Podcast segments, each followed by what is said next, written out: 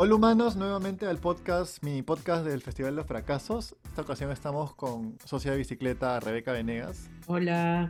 Voy a explicarte un poco la dinámica. Hemos instalado un programa muy interesante que nos va a dejar tener esta conversación por lo menos 15 minutos. Luego de los 15 minutos, de manera aleatoria, el programa va a colgar la conversación, así que si te perdemos en algún momento es por eso, no te colgabas parte del programa. No me sorprendería, pero está Y esto nos va a permitir eh, darle un poco más de tensión y suspenso para sacar la mayor cantidad de información interesante que podamos. Y bueno, empecemos, ¿no? Rebeca Venegas González, máster, maestra, maestría en, guion. ¿Quién, ¿Quién, eres? Magíster, magíster. Magíster. Doña, doña, doña Rebeca. Doña, doña, sí. Bueno, ok. Hola a toda la gente del, del podcast del FEF. No sé cómo se llama exactamente. No tiene nombre oficial. Ah, ya. Podcast sin nombre oficial del FEF. Eh, yo soy Rebeca, Rebeca Venegas. Soy productora de Bicicleta Casa Audiovisual, empresa en la, en la que soy socia de, de Daniel y de Grace. Y bueno, lo que hacemos en Bicicleta básicamente es contenido original. Nos hemos lanzado un poco a eso, en tratar de producir cosas nuestras. Es súper difícil, pero bueno, ahí vamos pedaleando, empujando un poco eso. Y aparte, también eh, cosas de publicidad, cuestiones corporativas, branding, bueno, todo eso. Bueno, hablando de contenido original, Rebeca, ¿qué contenido original tienes ahí bajo la manga? ¿Qué, Tenemos contenido original. Bueno, nosotros nos hemos enfocado un poco en, por culpa de Grace, básicamente, nos hemos enfocado un poco en la creación de contenido original en animación. Ahorita tenemos varias series en, en nuestro catálogo de mitbicicleta.com. Eh, la más antigua, la más antigua que tenemos, que creo que es la que es más conocida también porque tiene mayor recorrido, se llama Love Quest. Love Quest es una serie de, bueno, tú lo sabes muy bien, de tres seres mágicos de otra dimensión que vienen a este mundo a buscar el amor, pero no tienen idea qué es el amor ni dónde está y todo eso. Y, todo y esa es la serie un poco, esa es la serie un poco bandera, creo que es en realidad el contenido como más, no sé si más importante, pero el más es el primer bebé. Eh, es el primer claro, es el primer bebé. Es como que todos los fracasos, todos los errores que hemos tenido ha sido con Love Quest. Eh, en paralelo, tenemos también una serie preescolar que se llama Gato 8, que es Edutainment.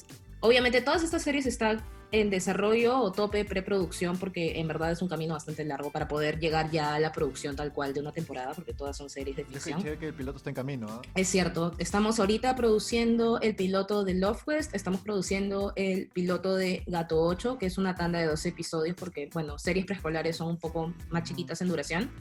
Aparte tenemos Dogs versus Aliens, que es otra serie más que trata de Dogos versus Aliens, literalmente. Qué creativos. versus Aliens. Súper creativo, sí. Y adicionalmente tenemos, no, esas son todas, ah, no, tenemos Oniria, Oniria que es un proyecto transmedia, por eso está escribiendo un poco, porque es un proyecto transmedia. Y bueno, eso básicamente es todo lo que tenemos ahorita en este momento, contenido de animación. Y hablando de pilotos, Rebeca, cuéntanos, ¿cuánto tiempo nos ha demorado tener un piloto? Los fondos del piloto. Todo empezó cuando nacimos, no mentira. Eh, bueno, con Love Quest en verdad ha sido un camino bien complicado. Eh, Love Quest, ¿tú te acuerdas en qué año exactamente nació Love Quest? Siempre me confundo, ¿2017? ¿2018? 2017. 2017 nació la idea. No, 2016. 2016 como idea, 2017 ya más aterrizado, porque ahí, ahí estuvimos en, en el TIFA. en el TIFA. Claro, después del año siguiente, o casi por esas fechas, final del año, por ahí, nos fuimos a Quito, donde perdimos nuevamente. 2018 creo que fue eso. Ah, 2018 fue eso, 2019 fue Annecy. Sí, tienes razón. Bueno, entonces oficialmente 2016 nació como una idea de un corto, 2017 cambió un poco, mutó el proyecto a proyecto de serie tal cual. Tuvimos la primera selección oficial básicamente con una sinopsis, así que eso un poco, esa presión nos impulsó a hacer una Biblia o sea, postulamos con una sinopsis al TIF Andina, eh, nos seleccionaron y dijimos, vaya, tenemos que hacer una Biblia. Y bueno, le hicimos. El 2018 fuimos al Andian Call y no quedamos, no ganamos, pero igual quedamos seleccionados. Un poco complicado eso, pero a veces selección oficial no necesariamente significa que, que ganas, ¿no? Simplemente que estás ahí. Pero bueno, eso nos ayudó. El 2018 empezó el camino del piloto porque en 2018 postulamos al piloto de serie de, DAFO, del Ministerio de Cultura. ¿Qué es DAFO, Rebeca? DAFO es la dirección de la audiovisual, la fonografía y, y demás. bueno, es, es una es un, digamos, como una dirección del Ministerio de Cultura que se encarga de, dar fondos a fondos monetarios no reembolsables a distintas categorías del audiovisual para fomentar la producción. Básicamente se encarga, de varias cosas aparte de eso, pero digamos, que, lo, más conocido es por eso, claro. Exacto, o sea, gestiona una serie de cosas audiovisuales relativas al audiovisual pero para nuestro caso en específico del piloto estamos orientándonos a los fondos económicos, que es lo que necesitamos en este momento. Y bueno, postulamos y estábamos súper emocionados, postulamos, este, acabamos de regresar de Quito, nos tuvimos un muy buen feedback, todo estaba magnífico, de hecho pensamos que, que, íbamos a ganar, pasamos a pitch, o sea, pasamos el primer filtro, quedamos como en la selección de quienes van a hacer el pitch con el jurado, fuimos, hasta ahorita lo mantengo, el pitch de DAFO 2018 de LoveQuest ha sido la mejor presentación que hemos hecho en todo este tiempo. Vaya, ¿con quién Conectamos súper bien. Grace y yo lo hicimos, con porque solamente podían ser dos personas. Eh, conectamos súper bien con, con, el jurado. Se rieron de todos nuestros chistes, todos nuestros chistes tontos, los que solemos hacer. E-, eso quiere decir que el último pitch que hemos tenido, donde yo he sido tu compañero, no ha sido el mejor pitch de la vida. Me siento un poco ofendido. Poco nomás siento que no hubo ese nivel de conexión, te soy así siendo sincera. No hubo ese nivel de conexión con el jurado, pero igual fue el mejor pitch porque ganamos. Entonces, pero no fue más divertido. Pero no, exacto. Te concedo eso, te concedo eso. El de 2018 cada chiste que decíamos era como una sitcom, o sea, sonaban las risas y eran las del jurado, ¿no? Fue magnífico. Salimos ganadores. Es más, fuimos, yo estaba con maleta en mano porque ese día tenía un viaje. Fui, salimos y fuimos a comer, me acuerdo, y tomamos chela. Bueno, yo, en realidad ustedes no toman, así que yo tomé la chela. No estaba manejando, por si acaso. Eh, y cuando vimos la lista de, de, quienes habían ganado, honestamente fue como un baldazo de agua fría para nosotros. Más que un baldazo de agua fría, fue como un cuchillo en la espalda para nosotros darnos cuenta que no habíamos ganado porque en serio creímos que habíamos ganado, aunque sea algo. Y no ganamos. Eso fue muy triste. Un paréntesis para la gente que no conoce un poco el proyecto, este, cuando Rebeca dice contar chistes es porque nuestro, nuestro, lo fue, es de comedia, entonces cuando fuimos a dar el pitch de proyecto, no es que tú vayas a DAFO a contar chistes y, te dan la plata. Ah, no, perdón, sí, es cierto, es cierto, es cierto, sí, es cierto.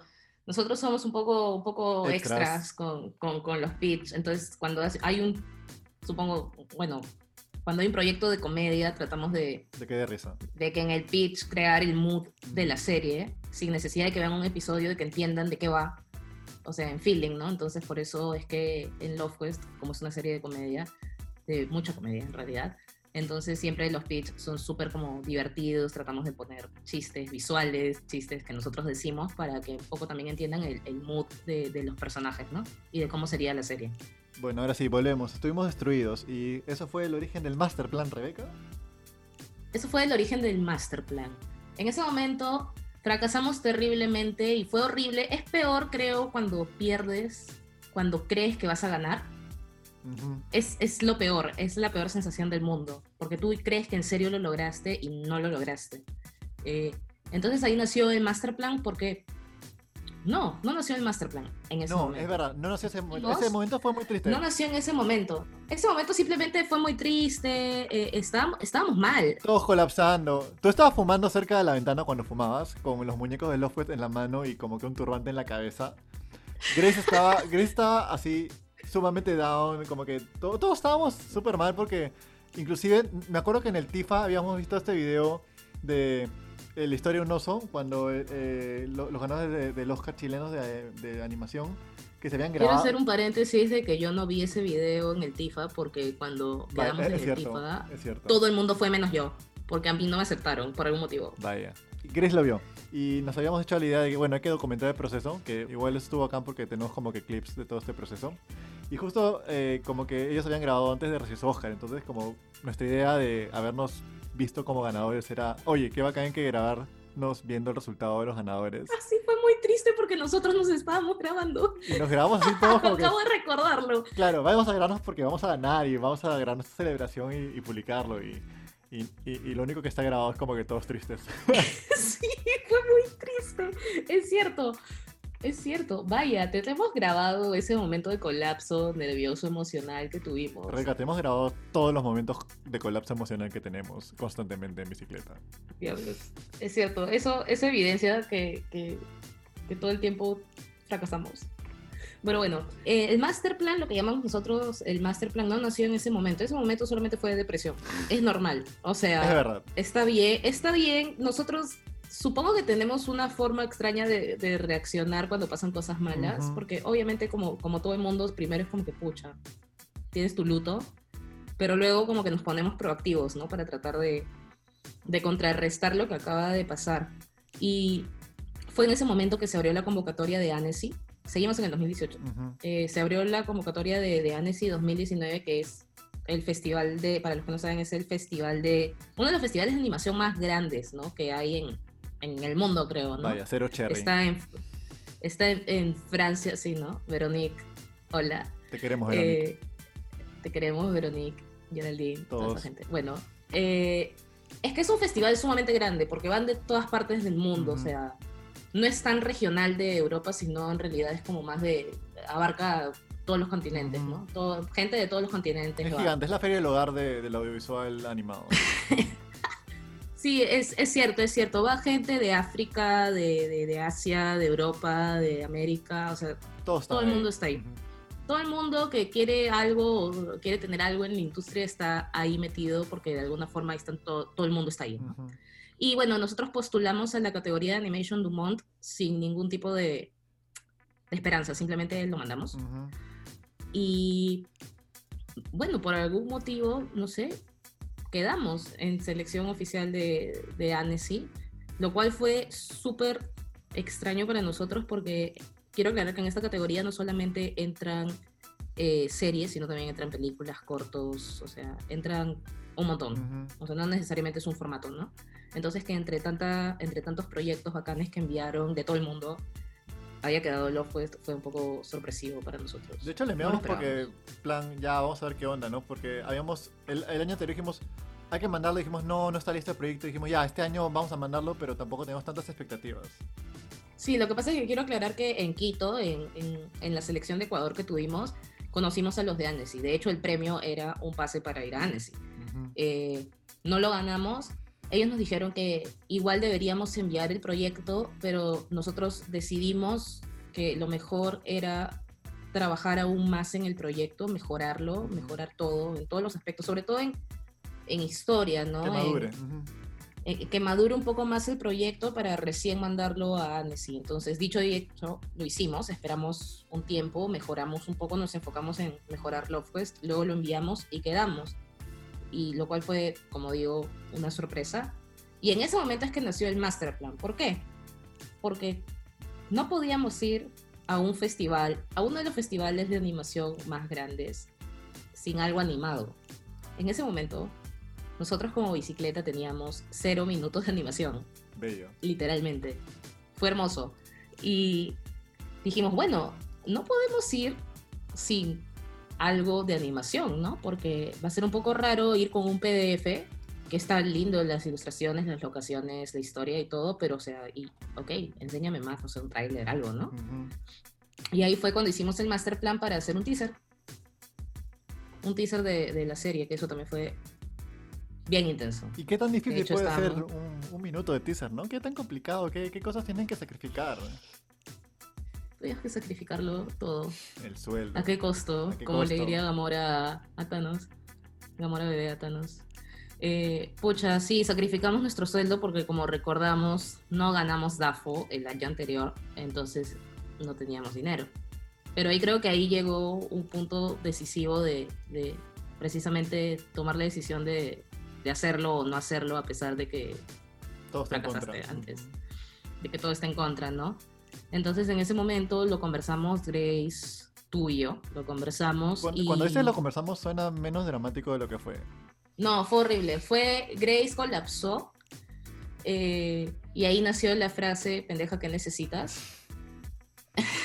Porque yo veía que todo estaba en el colapso y yo dije en mi mente, bueno, ¿qué vamos a hacer? Porque a todo esto... Grace es la única que sabe eso de animación. O sea, exacto. Como que... Chan dirige, yo, yo, digamos, produzco, también escribo, ¿no? Pero Grace es la única que puede ilustrar y animar. Nosotros somos un cero a la izquierda en eso.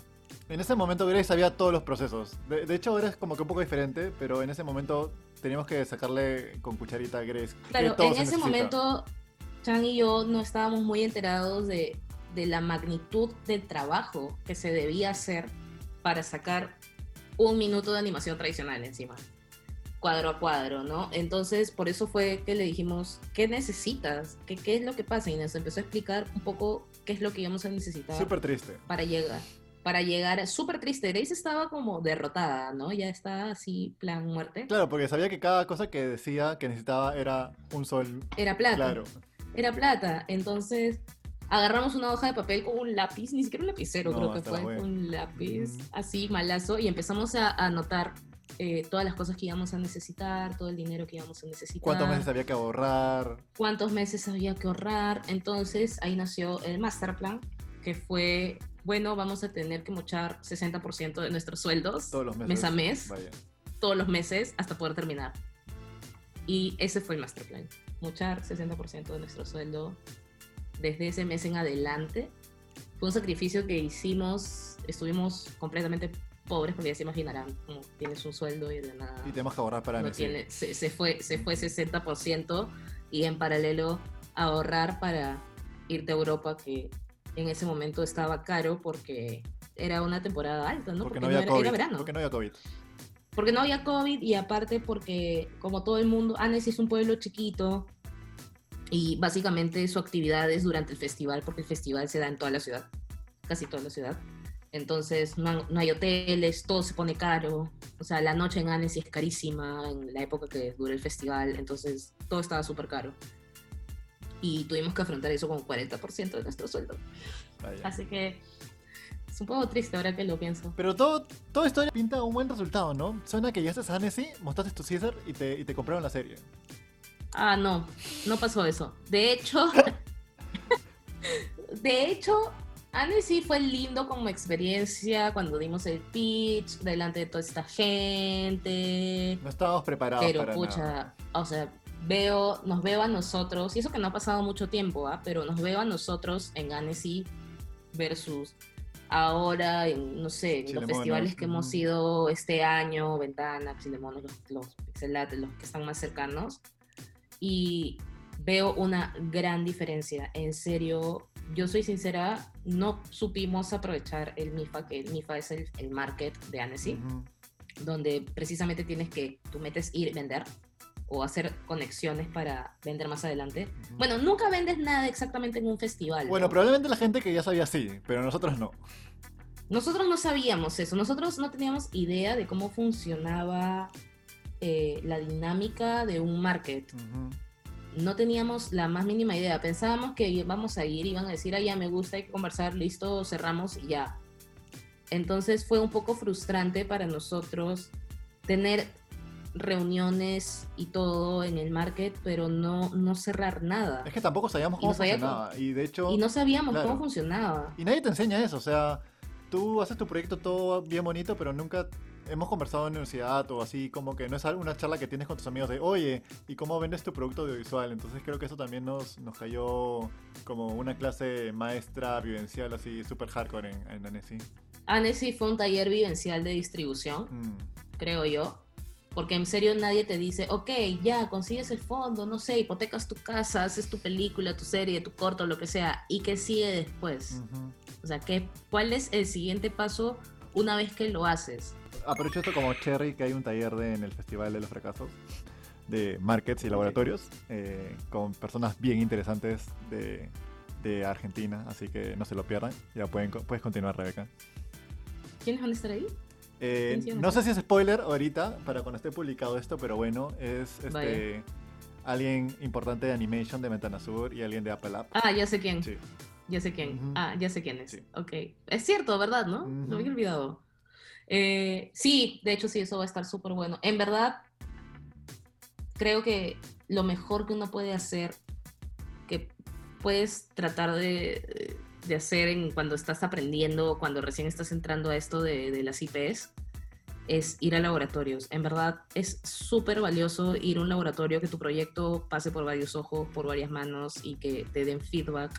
Y sobre todo que aprendas este tema de, de cómo moverte en mercados, porque es sumamente importante, cómo hacer un pitch.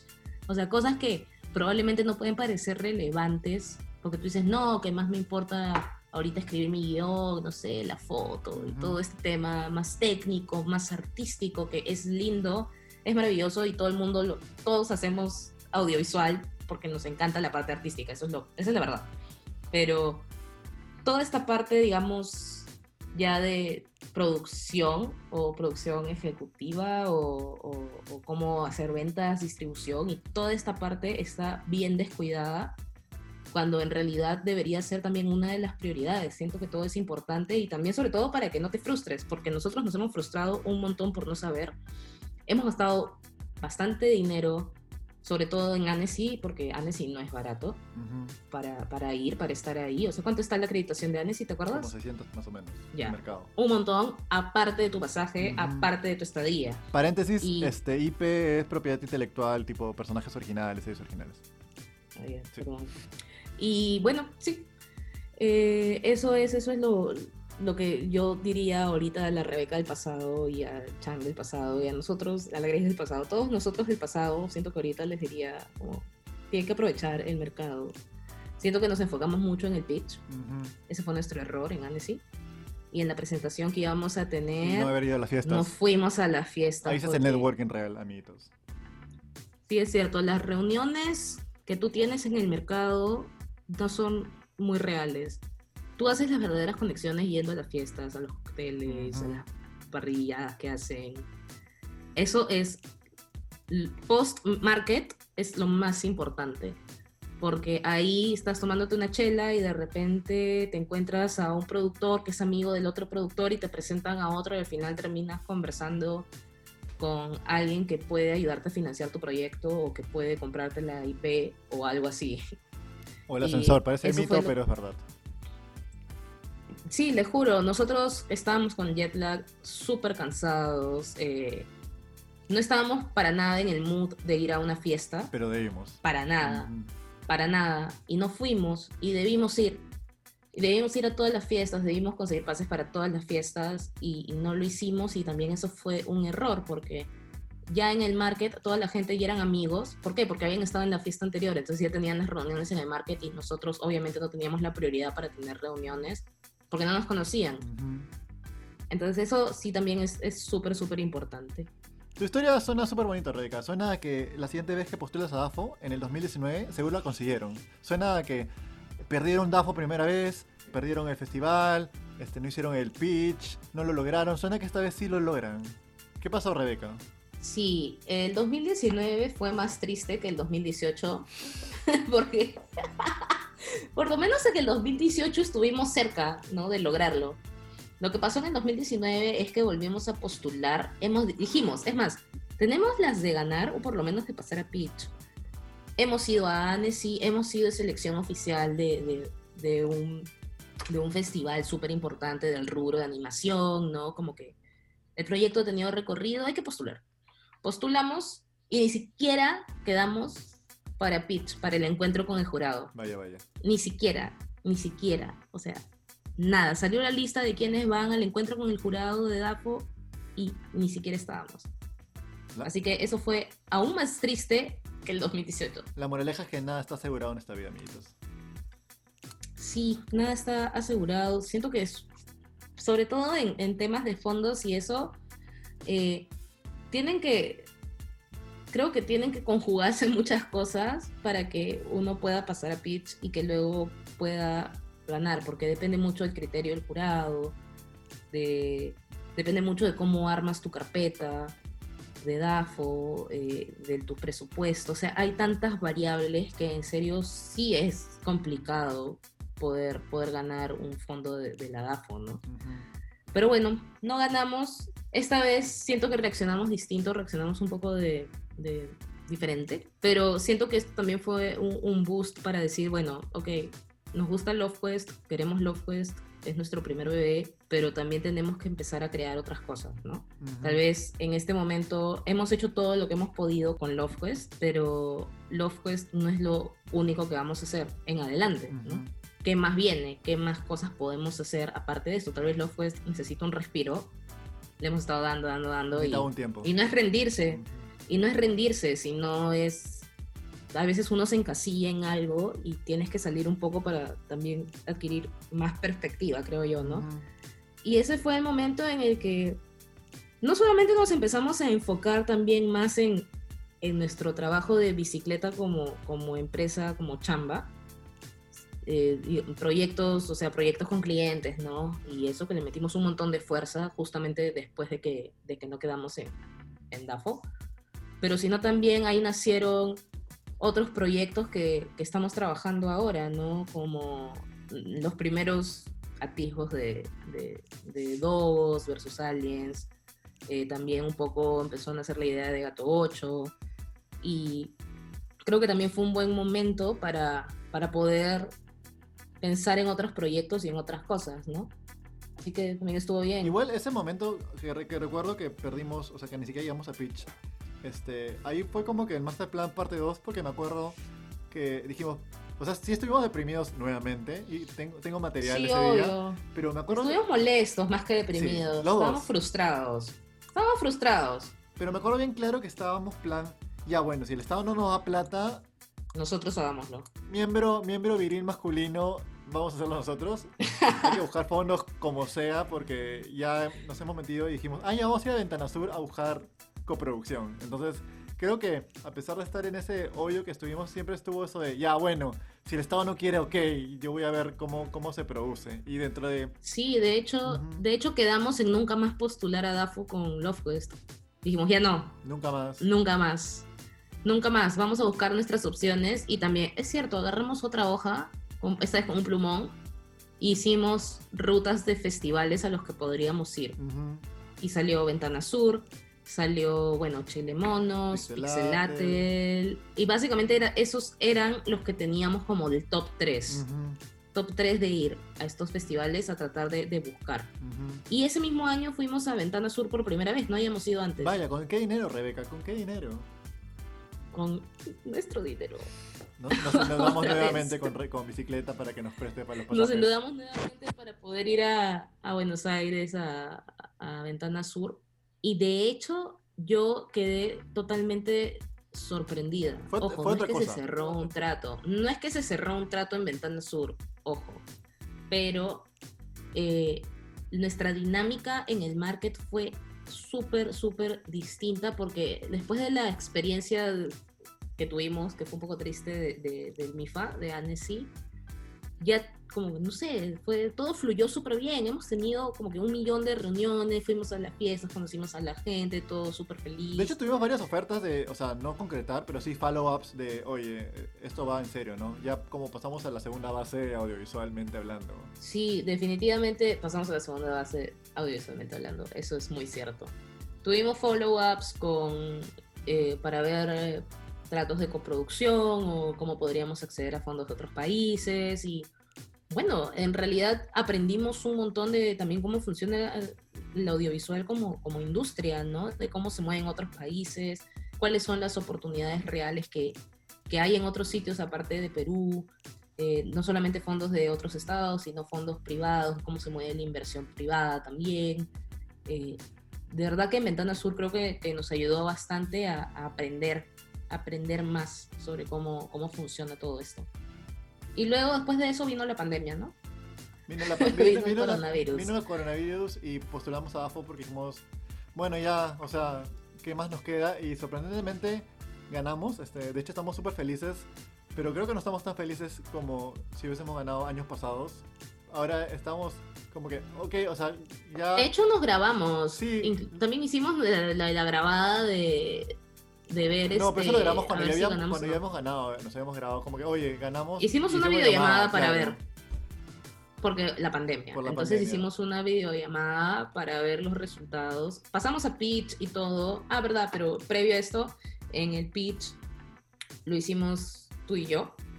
Y, estuvo magnífico. El jurado un poco nos, nos, nos quiso hacer daño en la ronda de preguntas. No, fueron, fueron, fueron cosas muy válidas en realidad. Solamente que. No, no, no. O sea, por eso digo, no, no, nos lastimó un poco, pero eh, estaba bien, estaba bien. Fue un buen feedback. Fue un buen feedback. De hecho, varias de las cosas tenían, tenían razón, cosas que no habíamos pensado inclusive del proyecto que de hecho ahorita estamos mejorando. De hecho lo replanteamos eh, bastante, el guion, el ha mejorado bastante en verdad.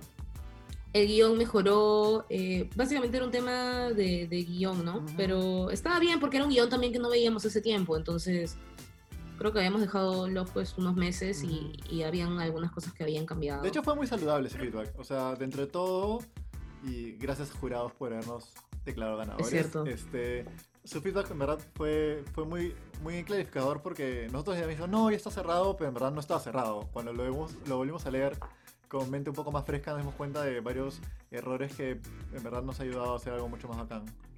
Sí, es cierto, porque ellos nos dieron, nos dieron este feedback y nos dijeron los puntos que teníamos que, que mejorar. Por eso creímos que no íbamos a ganar, porque de hecho nos dieron varias cosas que nos dimos cuenta de, oh, wow, en serio tenían razón, ¿no? O sea, habían pasado varios meses que habíamos estado tan encasillados en, en Love que luego cuando lo volvimos a ver ya con ojos frescos y con el feedback del jurado nos dimos cuenta de que en verdad sí había muchos puntos en los que se podía mejorar un montón, aún más, ¿no? Así que fue algo súper bueno. Por otro lado, estábamos un poco tristes porque dijimos, ya fue, o sea, no vamos a ganar otra vez. estuvo bueno el feedback, pero dijimos, creo que nos han dicho que hay varias cosas por mejorar y probablemente hay otros proyectos que no tengan que mejorar tanto, ¿no? Pero al final cuando salió la lista ganamos. Y no fue una alegría tan, tan intensa como otros años, fue más un, creo que ya todo cayó en su lugar, fue más paz, fue como... un alivio. Creo que después de un alivio, fue como, no la emoción de, ay, ganamos, ¿no? Sino fue más sentir de que por fin las piezas estaban encajando y que ya era el momento de, hacer ese piloto, porque poniéndolo en perspectiva realmente si lo hubiéramos hecho en el 2019, en el 2018... No estábamos preparados para nada. No estábamos preparados en lo más mínimo para poder afrontar la producción de un piloto y también lo que viene después de producir ese piloto. ¿Qué nos preparará Y ahorita creo que es el momento.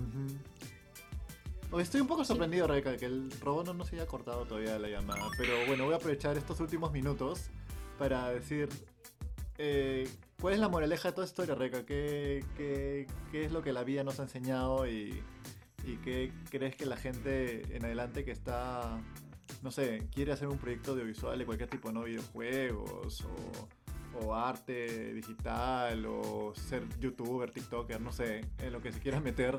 Este, ¿qué, ¿qué, debería tener en cuenta la, la gente? O sea, de hecho es un camino largo. Muchas veces la gente cree que es de un día para el otro y no toma que es como que montar el, el, sí, yo creo que... Entonces, ¿qué, ¿qué, le dirías a la gente como, no sé, como reflexión final? Yo creo que cada proyecto, independientemente de, del rubro en el que estés, videojuegos, animación, live action, documental, no sé, largo, cada proyecto tiene necesidades distintas, cada, cada proyecto es diferente puede ser de que un proyecto que tengas avanzó súper rápido y el otro va súper lento y está bien.